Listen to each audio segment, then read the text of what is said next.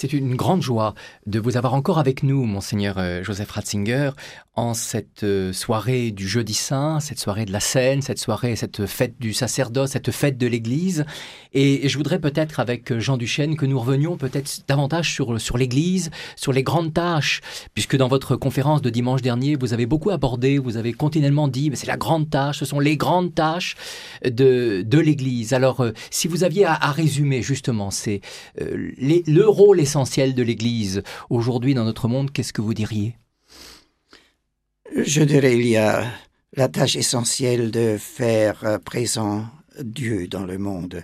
C'est l'essentiel euh, de la mission de l'Église que Dieu réellement est visible, pour ainsi dire, dans le monde. Il est visible dans la face du Jésus-Christ et dans la face du Seigneur que nous a donné soi-même dans le pain et dans le vin, nous le voyons ce soir dans la liturgie, et qui finalement s'est donné soi-même dans la croix parce que le don de la scène est l'anticipation du don dans la croix, où réellement il se donne simplement et totalement à nous dans sa mort, qui est devenu un acte de l'amour.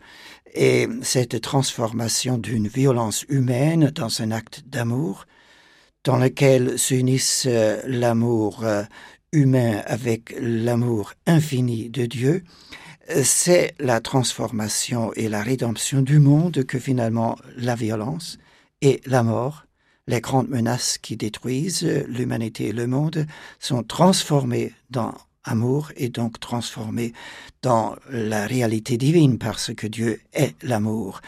Dans ce sens, euh, le jeudi saint nous donne réellement euh, la vision de la rédemption essentielle, de la transformation des forces destructives dans une ouverture dans laquelle Dieu même entre dans la terre, entre dans nos cœurs.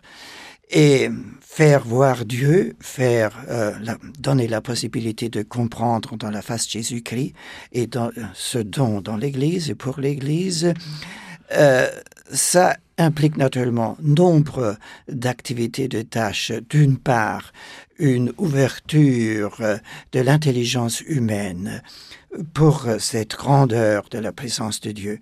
Et dans notre euh, euh, siècle de la science, où la science est presque devenue religion, et présente euh, généralement dans, jusque dans les jours plus simples, en réalité plus simples de notre vie, euh, peut-être aussi avec la grandeur de la raison qui, dans la science, euh, a appris dominer le monde, en même temps, la raison se limite euh, dans les choses expérimentables et perd sa vraie grandeur d'aller outre les choses expérimentables jusqu'au cœur de Dieu.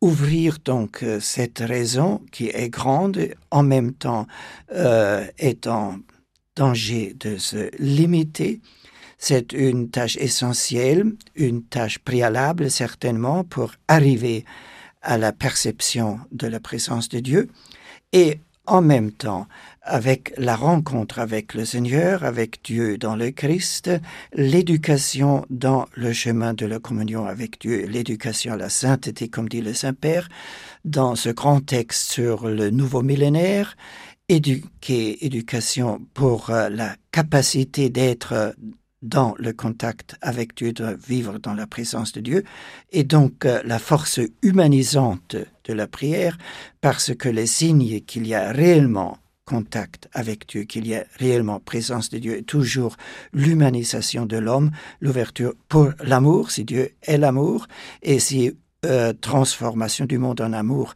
est le cœur du christianisme, ça veut dire le chrétien doit être un homme qui euh, est dans la piste de Jésus, est un homme qui, dans l'amour, s'engage pour les autres. Donc cette grande ligne commençant avec l'ouverture de notre intelligence pour Dieu, pour pouvoir rencontrer Dieu, pour pouvoir vivre dans la communion de Dieu, pour arriver à l'amour, ça me semble est la tâche essentielle de l'Église. Jean Duchesne.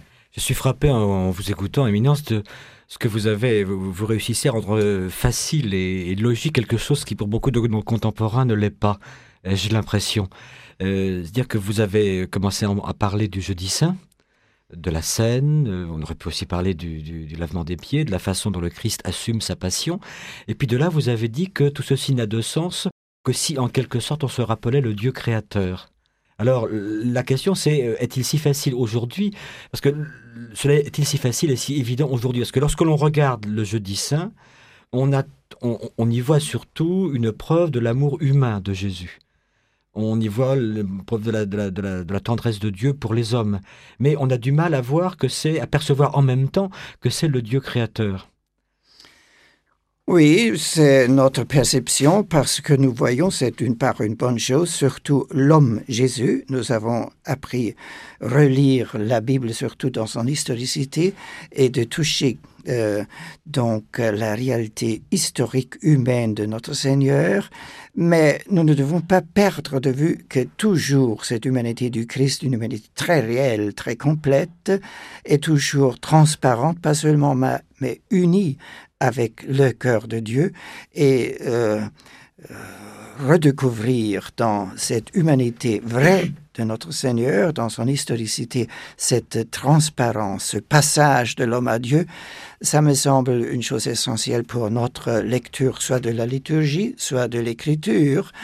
Nous avons donc gagné euh, la dimension historique dans une manière euh, unique qui n'était pas possible avant la, euh, la méthode historico-critique, mais nous ne devons pas perdre la profondeur. Et si on lit réellement et si on considère réellement le texte et la liturgie, on voit que ce n'est pas seulement un amour humain, le Seigneur qui se donne et se donne pas seulement pour les présents, mais pour la multitude. C'est une parole donnée à Abraham, tu seras père de la multitude, donc pour l'humanité.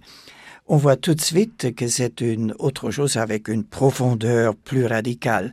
Et seulement si nous commençons à comprendre de nouveau l'unité de sauveur la personne Jésus-Christ et de créateur, nous retrouvons aussi toute la grandeur du christianisme.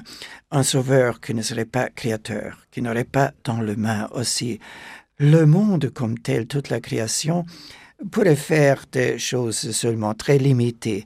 Euh, c'est toujours à la fin la création comme telle qui nous conditionne et qui doit être réellement euh, donné dans les mains de Dieu et euh, retourné à nous des mains de Dieu.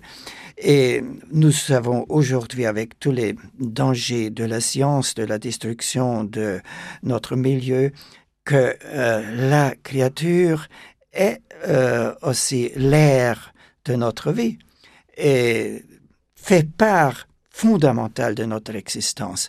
Et voir dans la face du Créateur, la face du Sauveur, connaître dans la face du Sauveur.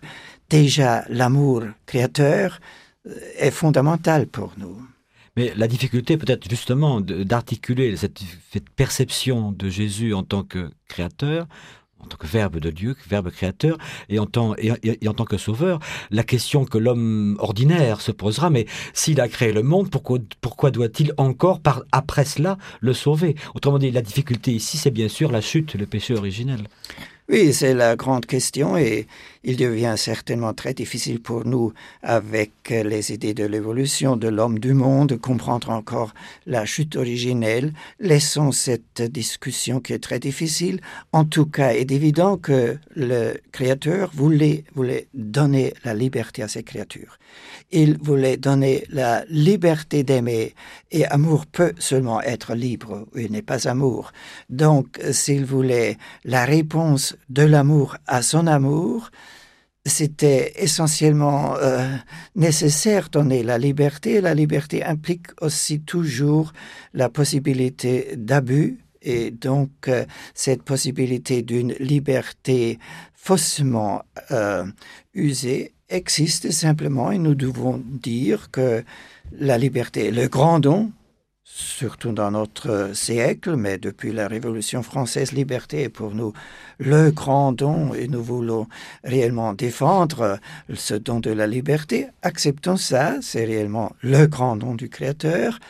Ce don implique que Dieu risque la rupture, que Dieu accepte euh, ce problème, il risque la destruction, le non, Et il peut lui-même seulement réparer ce problème, pas avec la violence, avec l'omnipotence, cette puissance euh, du Seigneur doit se transformer dans la puissance de l'amour, dans l'humilité de l'amour.